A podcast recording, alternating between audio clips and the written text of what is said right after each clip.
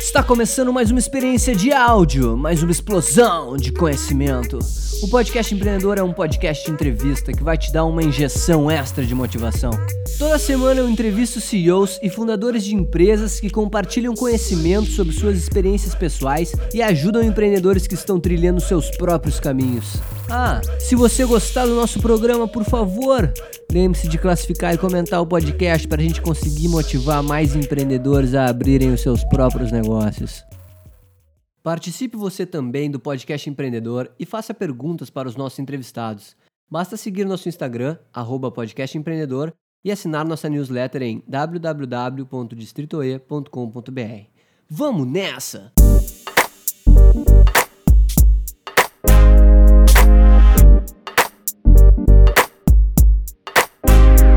Fala empreendedor! Fala empreendedora! Seja muito bem-vindo a mais um podcast empreendedor. Hoje eu estou recebendo o Ricardo Almeida. E, cara, eu acho que é uma história que vai ser muito interessante, porque eu estou muito curioso, até estava falando com ele agora, e com certeza você é cliente do Ricardo aí num futuro próximo. Para quem não conhece o Ricardo, ele é CEO no Clube de Autores, a maior plataforma de autopublicação da América Latina. O Clube de Autores, pessoal, para quem não conhece, é o primeiro site brasileiro que permite a publicação gratuita de livros de forma 100% sob demanda. Em outras palavras, você, o autor, pode subir o seu livro, determinar quanto deseja ganhar por venda e disponibilizar ele na loja sem pagar absolutamente nada por isso. Então, olha que incrível a solução que o Ricardo está uh, trazendo aqui para a gente, para os empreendedores que desejam escrever seus próprios livros para melhorar sempre as sua, suas autoridades locais, enfim, né? registrar a sua história nos livros, que eu acho que é algo fantástico. O assunto de hoje, pessoal, é você autor. E o Ricardo vai trazer alguns insights com a experiência dele, vasta experiência já no mundo das editoras, dos livros, enfim. Uh, Ricardo, antes de mais nada, cara, eu te agradeço imensamente a tua presença. É um prazer estar te entrevistando, te conheci hoje aqui. Foi, acho que vai ser um, uma entrevista muito legal. E a gente sempre começa, meu velho, falando um pouquinho da trajetória do empreendedor. Conta pra gente, cara, as suas raízes. Quem era o Ricardo antes de ser o fundador e hoje o CEO no Clube de Autores? O que, que levou você a enxergar esse mercado e perceber que ali podia ser aplicada alguma solução de muito valor para, para, para as outras pessoas? Seja muito bem-vindo. Bom, muito obrigado. Antes de mais nada, é um super prazer estar aqui batendo esse papo. É, e assim, tem muita, muitos dos dogmas de, sobre empreendedorismo que eu acredito que eu a, a, acabe indo talvez até no sentido oposto. O que faz sentido, aliás, até porque não existe uma receita de bolo para absolutamente tudo, principalmente para empreendedorismo e empreendedorismo num país como o nosso. Né? Então, assim, antes de eu trabalhar com o Clube de Autores, o Clube de Autores ele fez 10 anos agora recentemente, mas eu vim do mercado publicitário digital. Né? Então, assim, eu comecei a minha carreira trabalhando com internet lá em 96, 97, no, no, quando a internet estava dando seus primeiros passos aqui no Brasil. É, sempre gostei de livro, muito aliás, eu sempre li bastante, leio em média uns quatro livros por mês, e sempre escrevi também. Então, na verdade, o meu contato com o mercado editorial era o contato como editor, como autor, né? não como editor.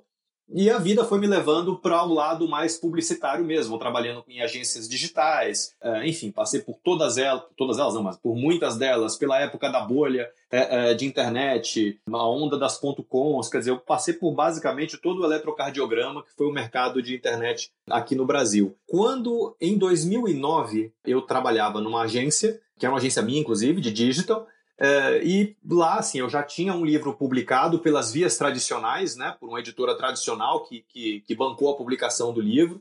Eu tinha um segundo livro que estava escrito, mas nesse momento o, o mercado editorial já estava com algumas mudanças ou estava se encaminhando mais para uma espécie de crise que acabou culminando no, no, no, seu, na sua reinvenção, digamos assim. Então, editoras não estavam aceitando mais bancar livros, né? Então, eles começaram a cobrar a cobrar para publicar, né? E mais ou menos nessa época é, acabou caindo a ficha de que, pô, a gente trabalha com, com, com internet. Não, não, é possível que a única maneira de você publicar um livro, você autor publicar um livro, seja pagando. A época me, me pediram tipo 10 mil reais, né? Nossa. Que é uma grana, né? Você pagando uma fortuna dessa para no final das contas você chegar e dentro de casa você ter, sei lá, mil exemplares. O que eu vou fazer com mil exemplares dentro da minha casa? Eu não sou uma livraria, né? Aí, nesse momento, eu falei, ó, deixa eu tentar pesquisar e montar alguma coisa mais ou menos nessa linha, que foi o embrião do clube de autores que nasceu mais ou menos aí nessa, nessa época. Bom clube de autores cresceu, aí eu vou contando, enfim, aos poucos aí um pouco da história é, é, do, do, do, clube, a gente já tem 10 anos de vida, mas é, é, em paralelo ao clube de autores hoje, eu continuo na, na, na, minha vida de publicitário, então esse é um dos dogmas de empreendedorismo que eu acho que eu acabo é, é, indo talvez na contramão, mas enfim, funciona para mim é, que é não ter um foco exclusivo em um negócio. Os dois negócios eles têm vida própria, eles são separados, eles são rentáveis, ele tem as suas próprias estruturas, mas no final do dia um acaba bebendo muito do outro, porque no final, da, no final das contas todos eles são negócios essencialmente digitais ou, ou baseados no, no, mercado digital e é justamente a partir de outros mercados com os quais é, se acaba tendo contato que você puxa inspiração de uma coisa para outra. Né? Então, enfim, essa é um pouco da minha história é, é, e a história do nascimento aí do Clube de Autores. Pô, fantástico, velho. E já partindo até um pouquinho para o nosso papo mais técnico, Ricardo, a gente sabe, né, cara, que até as pesquisas falam que o Brasil, assim, não é um país de leitores ávidos, assim, pessoas que leem muito, por exemplo, que nem você, né, quatro livros por mês, que é uma, uma média uh, invejável, né, muito legal. Então a gente é conhecido por não ter muitos leitores no Brasil, até eu nem sei, mas acredito que a média dos brasileiros seja ler menos de três livros por ano até. Mas como é que tá isso hoje, assim? Porque eu percebo que você, né, apostou num mercado que você talvez acreditava que ele ia subir, não sei. Como é que tá isso hoje do leitor brasileiro? Olha, eu, eu acho que assim, a gente tem uma, uma predisposição é, triste é, aqui no Brasil a sempre se menosprezar enquanto mercado. Então, é, sempre se fala, ah, mas no Brasil isso, o Brasil aquilo, como se a gente fosse o pior dos lugares do mundo. Isso não é verdade. Então, assim, é, uma das respostas para essa pergunta é que a gente, é, é, o brasileiro em média lê, lê menos livro do que um sueco, sem a menor sombra de dúvidas, um sueco lê mais. É, só que a gente tem 200 milhões de habitantes. Então, no total, o tamanho do mercado de livro aqui é imensamente maior do que o de lá. Então, assim, a gente tem no Brasil, oficialmente, a gente tem 104 milhões de leitores. Isso é, eu estou falando de leitores, né? Pessoas que é, leem pelo menos um livro por ano. E eu estou excluindo, obviamente, dessa conta livro didático que se tem que ler na escola, coisas assim. Então, este é um volume grande de pessoas e de um mercado que você tem para trabalhar. Esse é um dado. A última pesquisa que a gente tem, e essa sim é uma carência que a gente tem no Brasil, que é a carência de dados, a última pesquisa que a gente tem é uma pesquisa chamada Retratos da Leitura, que foi feita em 2016. Ela é uma pesquisa feita a cada quatro anos. Então, no ano que vem, em 2020, a gente vai ter uma nova. Mas essa pesquisa apontou que o brasileiro lê, em média, 2,43 livros inteiros por ano. Eu digo inteiro porque, se a gente for para livro parcialmente lido, esse número de 2,5 mais ou menos é, é por trimestre. Né? Mas, assim, de 2001 para 2016, esse número aumentou e aumentou aproximadamente 20% a gente não precisa nem ficar preso em estatística. Eu, eu nasci em 77, né? Então é, eu peguei uma época é, onde cultura era um pouco menos acessível, onde se lia muito pouco, ainda era uma era que a gente estava ainda saindo, dando os primeiros passos para fora daquele ambiente hiper repressivo da ditadura e tudo mais, e se lia essencialmente muito pouco. Hoje, se você entrar em um ônibus, se você entrar em um metrô, se você passear por um parque, você sempre vai ver alguém lendo um livro. Você sempre vai ver um adolescente, para pegar um exemplo bem simples, você vai ver algum adolescente lendo algum livro, por exemplo, de um Harry Potter. E a gente está falando de livros de algumas centenas de páginas. Isso era impensável lá atrás. Então, o brasileiro ele está lendo mais, ele está lendo cada vez mais. Eu não tenho a menor dúvida de que no ano que vem a nova Retratos da Leitura vai mostrar um crescimento importante ali nesse, nesse valor. Quer dizer, no final das contas, isso só contribui para o mercado inteiro e para a nossa cultura e para, enfim, para a melhoria da gente enquanto população. Né? Nossa, eu quero explorar tantas coisas com você, assim, eu vou começar, vamos falar um pouquinho, porque você falou que você não era só um leitor, né? Você não é só um leitor, você também gosta muito de escrever.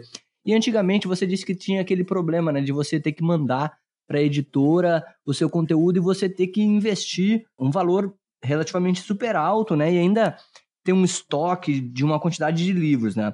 E você fala também, eu dei uma, uma estudada no case, assim, e, e nas entrevistas e, nos e nas coisas que tem sobre vocês na internet, você fala muito nos modelos de negócio ultrapassados das editoras. Você pode explicar um pouquinho mais sobre esse modelo ultrapassado que as editoras utilizavam e como é que está sendo assim essa mudança hoje? Sim. Mas deixa eu começar com um, um, exemplo prático do quão antiquado é o pensamento dos editores tradicionais e do mercado editorial tradicional. No primeiro ano que a gente começou, lá em 2009, teve alguma Bienal, eu não vou me lembrar agora qual foi a Bienal do, do, do livro, e um grupo de editores me convidou para dar uma palestra para falar sobre o Clube de Autores. Né? Bom, eu fui lá para dar essa palestra e eu fui apresentado por um desses editores como o, o, a, pessoa que estava imbuída do propósito de destruir o mercado editorial brasileiro. Então, é, é, foi uma super introdução essa, né? Mas daí você. os, cara, caras já te olhavam, já te olhavam torto, né, Ricardo? Pô, sacanagem. Ah, já queriam jogar pedra em mim, é, exato. Mas assim, a única coisa que eu estava fazendo era propondo alguma coisa diferente. E que, se você parar para pensar, é um negócio que poderia beneficiar todos eles, inclusive muitos deles hoje são clientes do Clube de Autores, né? com 10 anos de atraso. Como é que funcionava, eh, e de certa maneira funciona, o mercado editorial tradicional? Né? Primeiro que o autor vai lá e faz algum tipo de acordo com o editor. Se você for um autor famoso, o editor banca a tua tiragem, a tua publicação, a tua editoração como um todo. É, se você for um desconhecido, um autor independente, você vai ter que pagar e ponto final se você quiser ir por esse modelo. Bom, Feito isso, o resultado final desse trabalho, que inclui uma série de serviços que são importantes, que qualquer autor tem que fazer, seja com editora, seja por conta própria, tipo revisão, capa, diagramação, esse tipo de coisa, você vai receber uma, uma determinada tiragem vai ser impressa. O problema já começa aí, é imprimir uma tiragem grande, sem nenhuma certeza de venda. Né? E aí no mercado tradicional, o que, que é feito? É, boa parte desse volume é distribuído em consignação para uma série de livrarias. Ou seja, é dado para uma série de livrarias e se a venda acontecer, a, a, a livraria dá uma, um, um aviso para a editora, a editora emite uma nota e recebe. O, olha só os timings disso tudo. Nossa. Bom, primeiro você vai ter que pagar, a editora vai ter que pagar a gráfica, já começa que é um negócio com fluxo de caixa negativo. Né? Depois, ok, ela vai distribuir isso para as livrarias. Quando as livrarias é, é, vendem, elas não são obrigadas a no mesmo. Não existe um sistema online. Elas não reportam, pô, vendi ontem, pode mandar nota. Elas demoram um tempão, elas ficam pedalando isso o tempo que elas quiserem. Se elas não quiserem repor o estoque, elas não avisam nem nunca que se, se, se vendeu. Muitas fazem isso. Mas vamos supor que ela avise que vendeu. A partir do momento que ela avisa que vendeu, ela exige. Bom, você manda a nota para ela e essa nota ela é paga num prazo que varia de 60 a 90 dias. Para daí a aproximadamente 30 dias depois disso, o autor receber. Olha o que coisa mais sem noção. A gente está falando de um semestre, mas se tudo der certo, a gente está falando de um semestre. Bom, quando as duas principais redes entraram em crise, a Saraiva e a Cultura, é, é, elas basicamente pararam de pagar todas as editoras. Ponto final que, que você faz numa situação dessa? Ela, as duas juntas, para você ter ideia, concentravam 40% do mercado de livros inteiro do Brasil. Então, elas basicamente deram um calote. A Saraiva ficou mais de um ano sem pagar ninguém. A Cultura Idem ficou, ficaram mais ou menos o mesmo tempo. E nos acordos que eles fizeram de recuperação judicial, é, é, os acordos eram lindos, também. eles eram assim: você, tudo que, que, que a livraria está te devendo, ela vai parcelar em parcelas trimestrais ao longo de 14 anos. Você não vai ver dinheiro nunca, em outras palavras. Né? Ou vai ver tão pingadinho que não vai fazer diferença. E a partir daí você passa a receber dentro dos prazos de 60 ou 90 dias. É, o resultado disso foi o quê? Um monte de livraria quebrou. De livraria, não, de, de, de editora. É, Kozak Naif quebrou, uma série de livrarias pequenas despencaram. O mercado inteiro entrou em convulsão. Né? Só que aí, e aí acontece uma coisa engraçada. A gente passou o ano passado inteiro e boa parte desse ano é, chorando sobre a crise do mercado editorial, em cima já de, um, de, um, de uma recessão brasileira, o mundo vai acabar, todo mundo cortando os pulsos, etc. Só que enquanto isso estava acontecendo, a gente aqui no Clube de Autores estava reportando 40% de crescimento, é, a Tag Livros, que é um clube de assinatura de livro, a YouBook, que é um modelo de assinatura de audiolivro. Quer dizer, todas essas empresas com modelos diferentes de leitura estavam reportando um crescimento atrás do outro. Qual que é o resumo disso? Poxa, se você tem um mercado onde o volume de leitor está crescendo, é, onde a demanda por livro está maior e onde o mercado tradicional reporta queda atrás de queda de faturamento, puta, não tem muita mágica nisso. É porque o faturamento está saindo do tradicional e indo para o novo. Mas ele existe, ele existe, ele está crescendo. Se está lendo mais livro, também está se comprando mais livro, é meio óbvio. Né? Então, no final das contas, é isso que está acontecendo, é uma reinvenção de todo esse modelo de negócio é, editorial. Uma reinvenção que já vem tarde, aliás, já deveria ter acontecido. E como é que você acredita, então, que vai ser o futuro das livrarias? Porque eu não sei como é que elas estão se, se ajustando com relação a isso. Eu vejo que nem você disse, livrarias pedindo recuperação judicial e pouquíssimas foca focando em, alguns, em algum modelo de negócio mais inovador e diferente. Como é que você enxerga isso? Porque livrarias continuam sendo, né, Ricardo? Eu acho que você como leitor, eu também sou, é tão bom, né, a gente entrar numa livraria, olhar os lançamentos e tal. Como é que você enxerga o futuro delas? Bom, é, o futuro delas, antes de mais nada, existe e existe com uma super força. Se você for perguntar para alguma das grandes redes que tem tanto o online quanto o offline, digamos assim, é, é, elas vão te dizer que 70%, aproximadamente 70% das vendas acontece dentro das livrarias físicas. Por que, que é assim? Porque você tem dois modelos mentais na compra de, de, de livro, é, aproximadamente. Né? Tem ali as suas é, nuances em, em, cima de cada um dos modelos.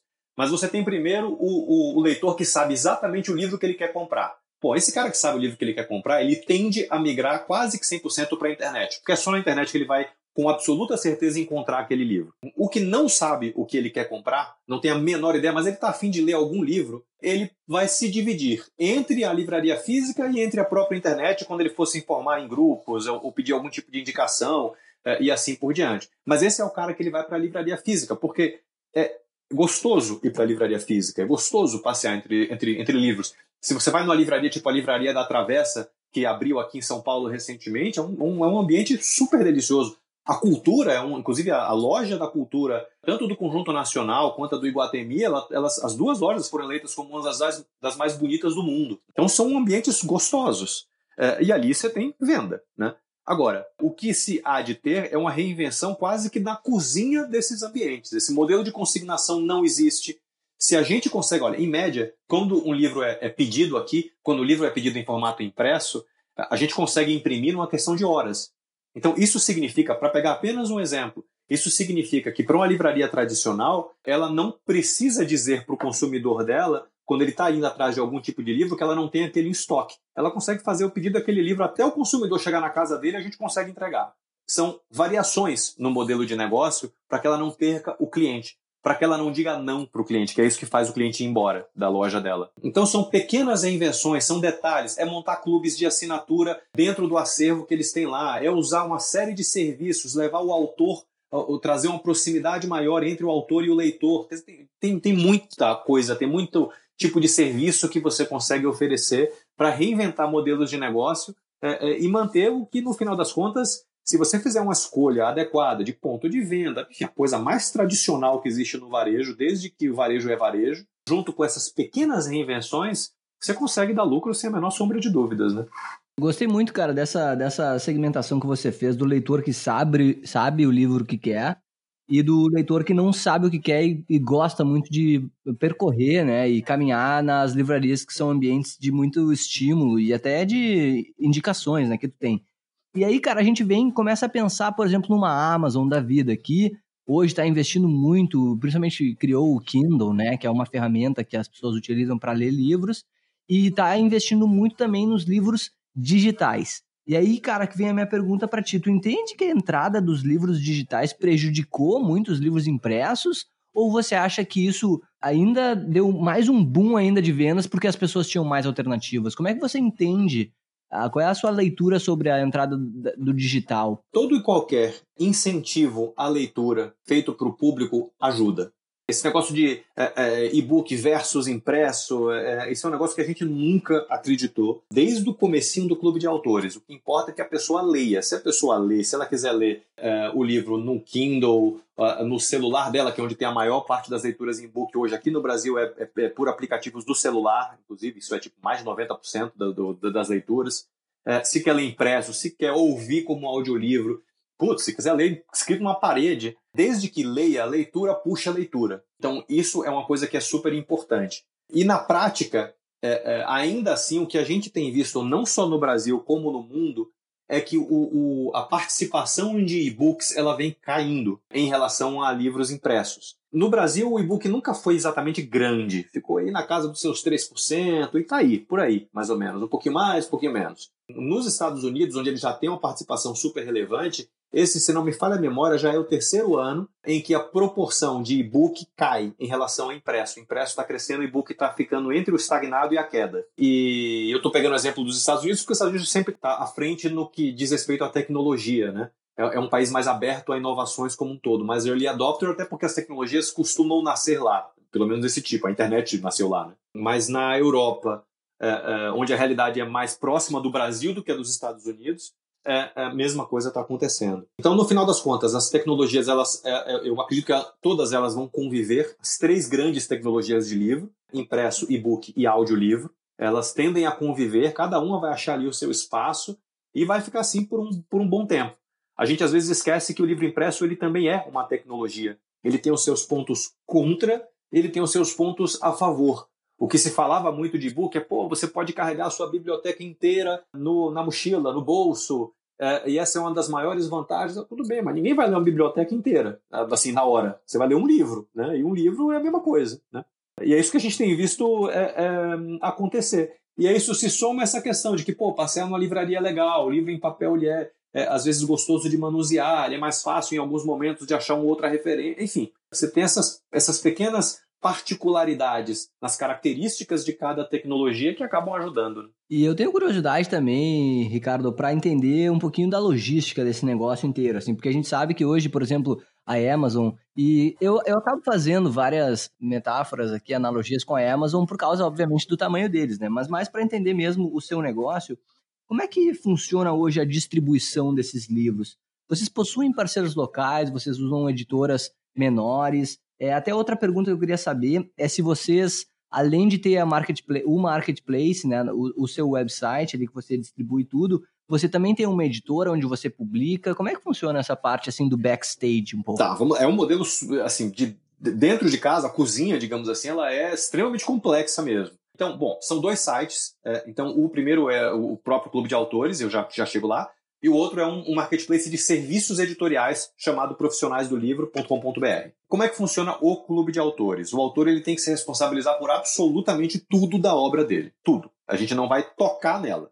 Então, ele publica, ele vai definir é, gramatura de papel, tipo de papel, tamanho do livro, se ele quer disponibilizar em e-book, impresso ou em ambos, que é o que a gente obviamente mais recomenda, se ele quanto que ele quer ganhar de direitos autorais, como ele quer fazer a distribuição. Se ele quiser, ele pode deixar o livro à venda só no clube. Se ele quiser, ele pode deixar no clube e em uma série de canais onde a gente está presente.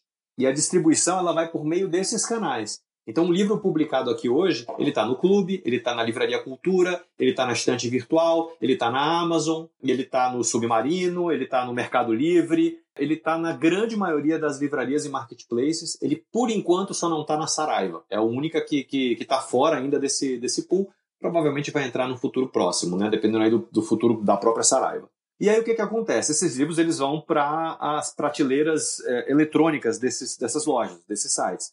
A partir do momento que o livro é comprado, a gente imprime um exemplar, foi comprado um, a gente imprime um e manda para eles, ou para o consumidor ou para o centro de distribuição deles, onde eles fazem a entrega. Cada um tem o seu modelo. É, e no caso de e-book, obviamente, feita a, a, a compra, seja pelo pelo iPad, seja pelo Kindle, seja pelo Kobo, por qualquer que seja o device que o autor, que o leitor utilizar, a gente libera o, o acesso pelo como é comprar um livro qualquer, né, é, dentro desses, desses aplicativos. Bom, e aí está liberado para o leitor, ele recebe o livro em casa, nosso prazo, nossos prazos são ele não vai perceber a diferença de um livro de estoque comprado para um livro impresso na mesma hora, porque a qualidade é a mesma e os prazos são os mesmos. E eles vai chegar. Para os prazos serem os mesmos, há uma engenharia gigante de distribuição. A gente tem um, um, um, total de mais ou menos umas nove gráficas, tanto no Brasil quanto fora do Brasil, porque a gente também faz entrega internacional. Dependendo da característica de cada livro, de cada pedido, a gente roteia para uma gráfica específica para que a logística seja viabilizada. Bom, aí tem todo um mar é, de negócios aí que viabiliza o modelo como um todo, porque imprimir um a um a preço competitivo é viável, mas não é fácil.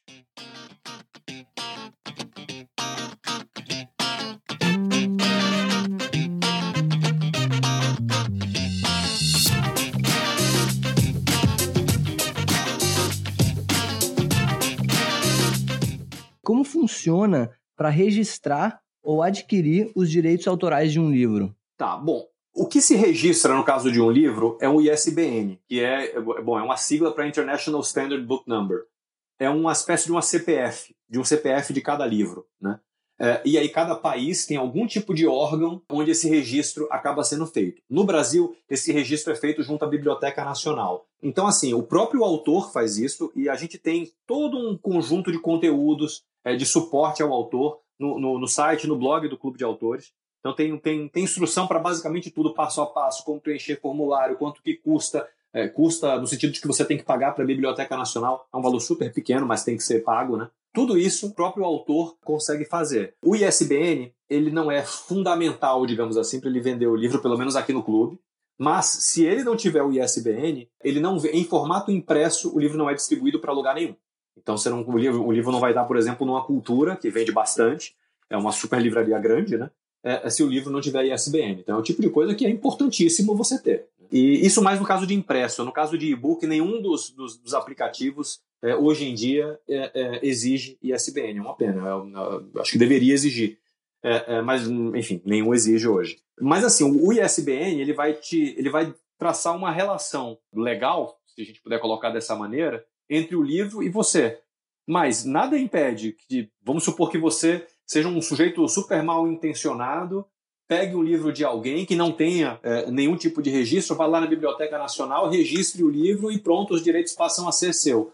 Pô, nada impede que alguém não possa é, processar você depois, é, é, usar como prova algum material que ele tenha uma efetiva prova de que foi escrito antes e ganhar esse processo. Assim, é, justiça é justiça, todo mundo pode processar qualquer um, e se conseguir provar a autenticidade ou a veracidade é, de uma determinada queixa, ganha. Né? não, não, não existe nada que blinde ninguém de absolutamente nada é, não só no, no, no, no, mundo inteiro, mas no Brasil mais ainda, porque a gente não é exatamente conhecido pela nossa segurança jurídica ou velocidade jurídica. Né? Mas, assim, honestamente, é o tipo de coisa que não é uma, não é uma preocupação gigante que se deva ter. Se você fizer tudo certinho, é difícil você ter algum problema com isso. É verdade, pessoal. Aqui eu tô vendo aqui enquanto o Rick aí, o Ricardo, né, falava sobre os direitos autorais, sobre o clube de autores e o blog. Eu dei uma olhada aqui e realmente tem aqui no blog tudo bem certinho, bem direitinho, quem, quem tiver interessado aí. Acho que essa pergunta é muito legal, porque tem muito empreendedor que nos escuta que com certeza vai querer escrever seu próprio livro. E agora eu queria explorar um pouquinho, Rick. Tô te chamando de Rick aqui, tá? Fica tranquilo. Tô sendo mais, mais, informal aqui. Mas, Rick, eu queria agora explorar, cara, esse teu lado mais de autor mesmo. Assim, eu queria saber quais são as dicas que você pode dar para quem está escrevendo para quem está querendo escrever o seu próprio livro? Olha, tem um livro, inclusive, que a gente publicou no clube, a gente mesmo acabou publicando, chama 75 Dicas para Escrever um Livro. Então ele está ali à venda no clube de autores e o, e o, o e-book, a gente, se você buscar o próprio livro, vai cair no conteúdo do blog da gente, provavelmente você vai receber gratuitamente. Mas assim, eu, eu vou separar em duas dicas, duas macro dicas importantes. A primeira delas, e isso pode até parecer óbvio, tá? Mas acredite, não é. é leia. É a primeira dica. Se você não for um bom leitor, você não vai ser um bom autor.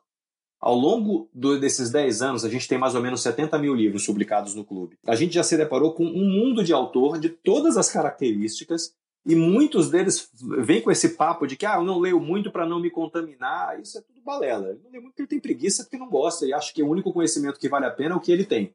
Pelo menos é, é, é a dedução que eu faço pelos meus 10 anos de experiência com isso. E uma outra conclusão, não é nesse caso uma dedução, é que esses autores que não são bons leitores, eles dificilmente vendem muito. Porque você perde o contato, né? Você perde ali a conexão. É importante, pô. Você, você é, é, como pô, você tem um podcast e você fala, puta, eu sou contra ouvir podcast. Puta, não tem lógica nenhuma isso, né? Verdade. Então, é, é a primeira grande dica. A segunda dica, e ela também parece óbvia, mas não é, é tenha cuidado com o seu próprio livro. Seu livro é um produto é, como qualquer outro. Então não adianta você escrever qualquer coisa, desencanar de fazer revisão, pegar uma capa meia boca só para já poder publicar colocar no ar e esperar se você ser descoberto pelo mundo. Isso não vai acontecer.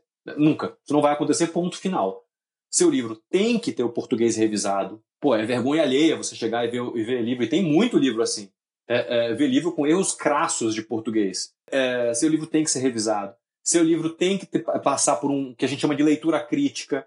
A gente ensina, inclusive, os autores, pelo conteúdo que tem no blog, como você vai atrás de um leitor crítico, que é alguém que vai apontando uma ou outra falha que tem na narrativa. Cara, e tem falha na narrativa de todo mundo. Tinha falha na narrativa do Machado de Assis, não vai ter na tua? Quem quer que você seja, né? Então, pô, Guimarães Rosa passou por um processo como esse.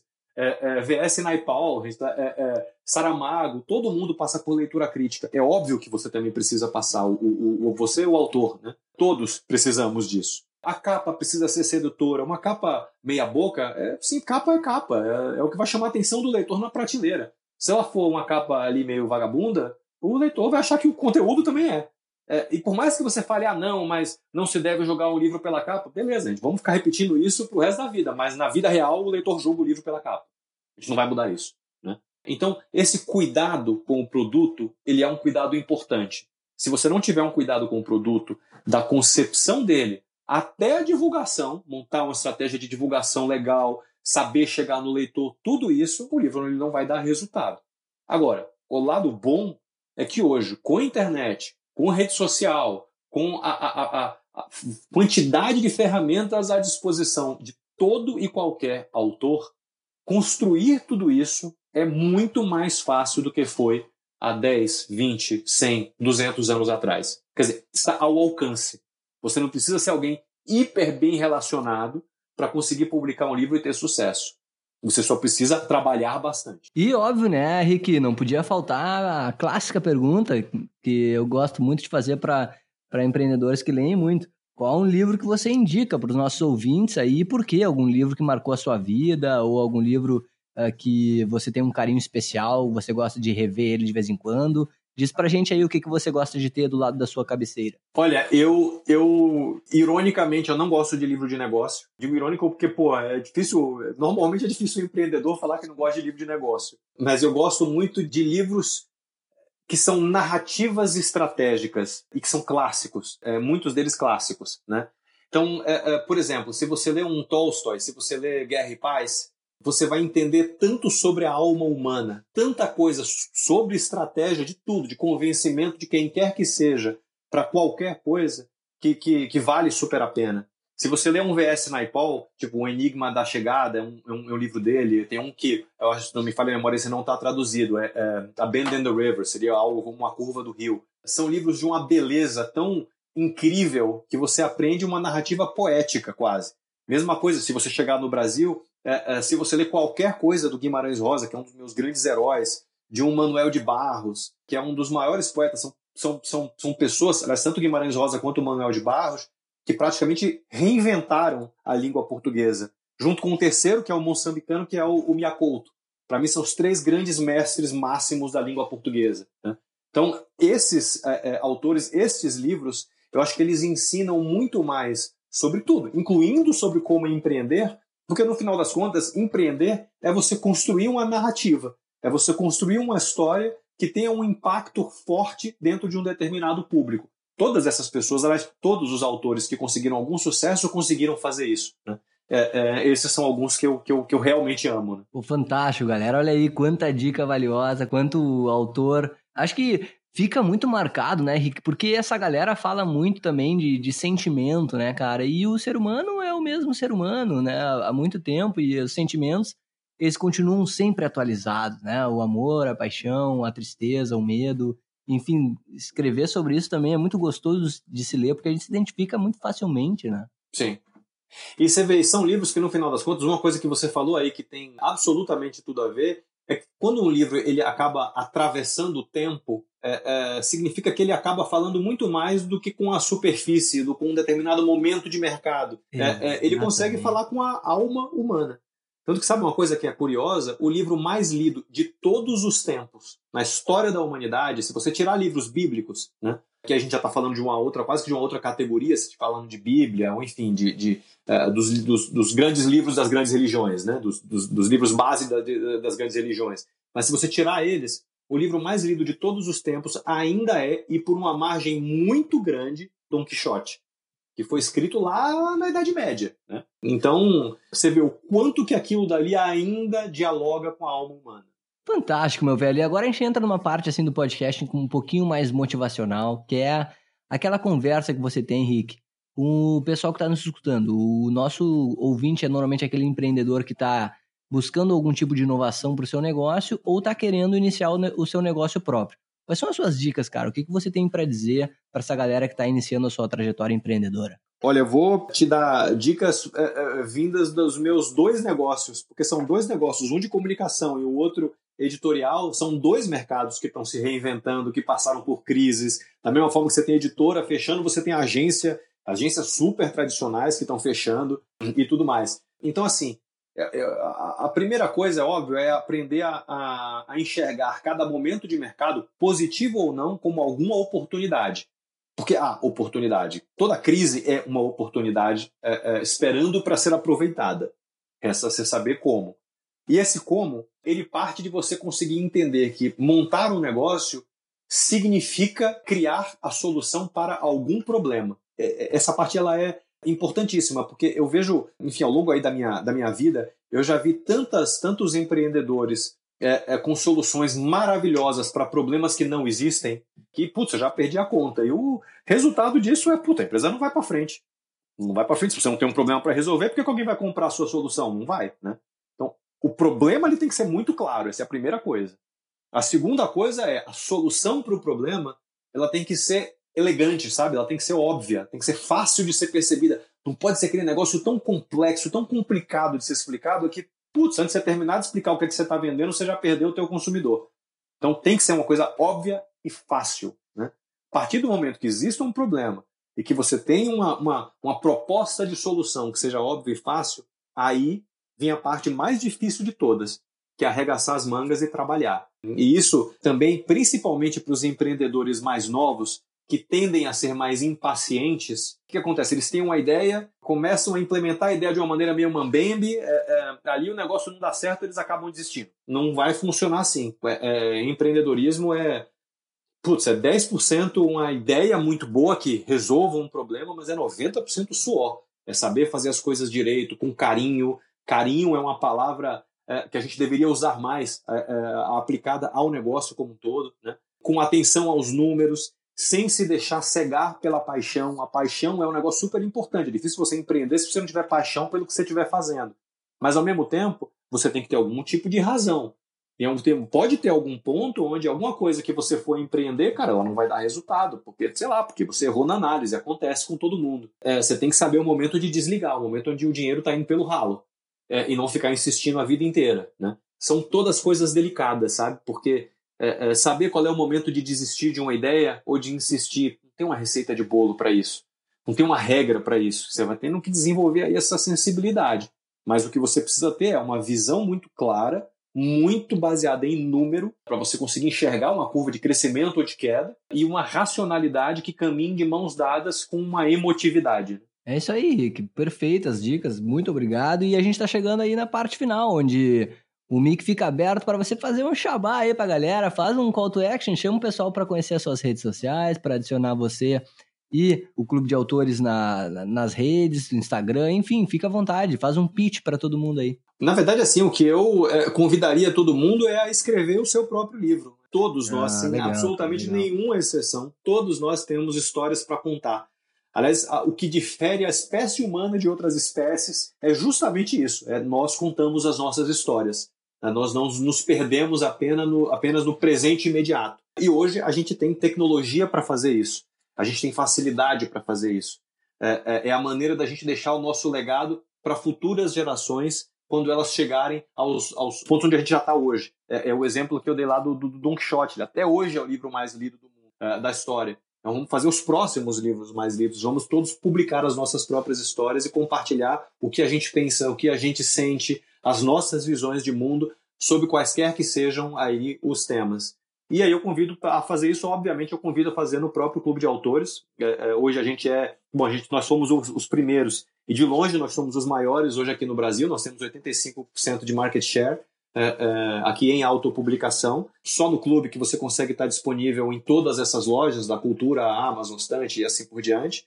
É, então é, é, é, bom aproveitar isso porque não custa nada. Né? Então é, é vem, o site é clubedeautores.com.br. É, as redes, se você buscar por Clube de Autores, seja no Insta, seja no Facebook, são as principais ali que a gente é, é, ou no Twitter, né? São as que a gente está presente hoje. Só buscar por Clube de Autores que vocês vão chegar em todas elas. E sejam bem-vindas, nós bem-vindos. Estamos todos esperando novas histórias e ávidos por compartilhar essas histórias com o mundo. É isso aí, galera. A gente recebeu hoje o Ricardo Almeida, fundador e CEO no Clube de Autores, a maior plataforma de autopublicação da América Latina. Uma entrevista fantástica, falando um pouquinho sobre o mercado editorial, sobre você, autor, sobre dicas para quem quer ser um escritor. Enfim, cheio, riquíssimo de conteúdo aí para quem está nos escutando. Se você gostou desse episódio, por favor, lembre-se sempre de classificar uh, e comentar no podcast empreendedor. Se você acha que esse episódio pode ser importante para algum conhecido, algum amigo, algum familiar, mande esse episódio adiante para que assim a gente consiga impactar mais empreendedores e incentivar mais pessoas a empreenderem um Brasil melhor, um Brasil uh, mais inovador aí para todo mundo, que todo mundo sai ganhando com soluções que nem essa que o Ricardo está trazendo e que outros empreendedores trazem para a gente. Se você quiser mandar alguma sugestão para mim ou quiser indicar algum empreendedor para ser entrevistado, algum CEO, mande o seu e-mail para contato@distritoe.com.br Uh, Busquem-me no LinkedIn, lá vocês conseguem saber dos episódios que estão saindo sempre, Eduardo Tannhauser, e o nosso Instagram, arroba podcast empreendedor também, lá vocês conseguem saber dos episódios. E é isso aí, pessoal. A gente, qualquer dúvida, acessem nosso site, Distrito Empreendedor. Ricardo, muito obrigado pelo teu tempo, cara. Foi uma entrevista fantástica. Parabéns também pelo seu trabalho. Foi um prazer te receber. Eu que agradeço. Um super prazer estar aqui com, com, contigo. É isso aí, pessoal. Ficamos por aqui. Valeu!